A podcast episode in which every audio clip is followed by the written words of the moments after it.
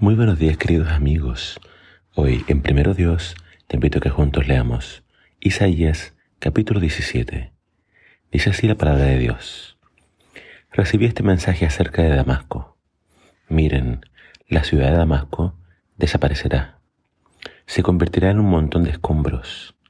Las ciudades de Aroer quedarán desiertas.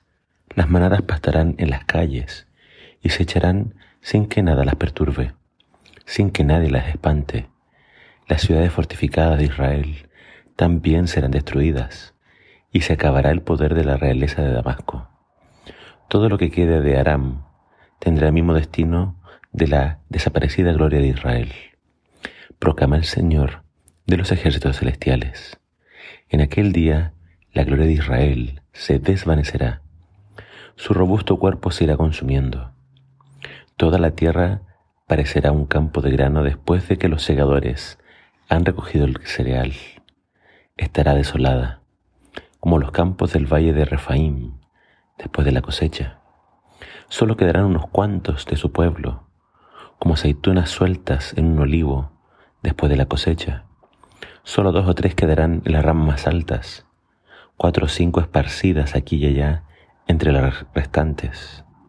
Proclama el Señor, Dios de Israel.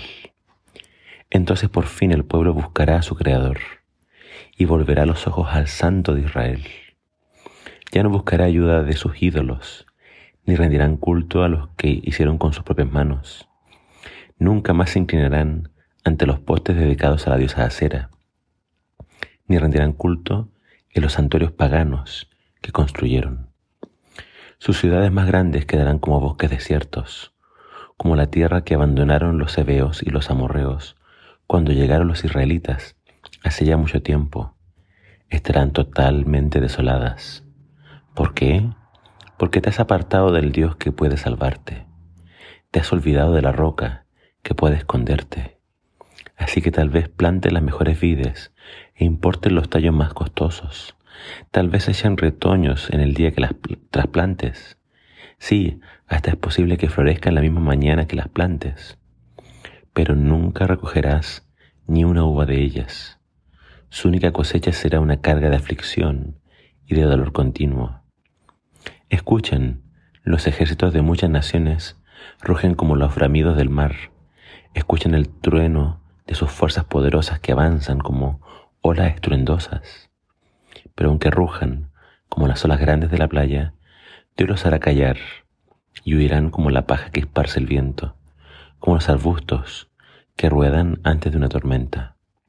En la noche, Israel espera, espera aterrado, pero al amanecer sus enemigos estarán muertos. Esta es la justa recompensa para quienes nos saquean, un final apropiado para quienes nos destruyen. En el capítulo de hoy estamos viendo entonces profecías contra Siria, cuya capital es Damasco, y contra Efraín, que es otro nombre para el reino de Israel. Se habla de que estos dos poderes, que en capítulos anteriores vimos que se aliaron contra Jerusalén, acá se profetiza su total destrucción.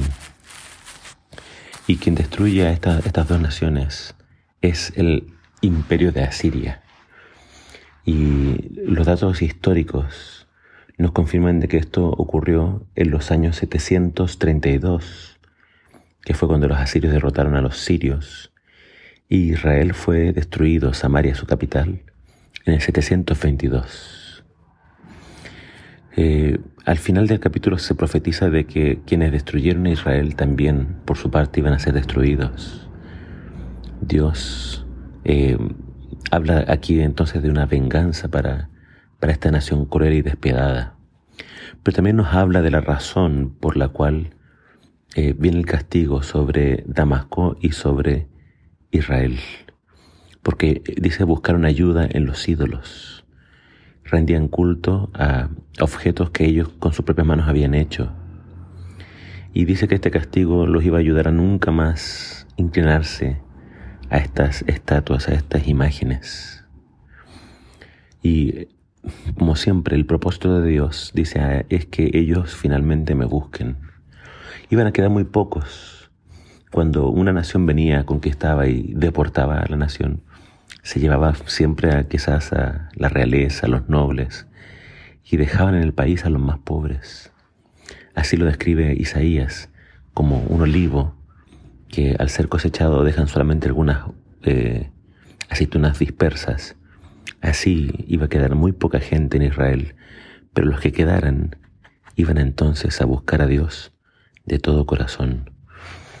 El pecado de Israel fue entonces dejar a Dios, dejar a esa roca que los protege, dejar a su Creador, dejar al Dios que los podía salvar.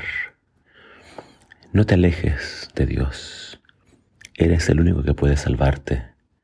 No te alejes de esta roca que es Dios, que puede ser tu escondedero en el tiempo de la mayor tormenta, porque todos enfrentamos tormentas tarde o temprano. Pero es muy diferente enfrentar una tormenta con Dios a hacerlo sin Dios.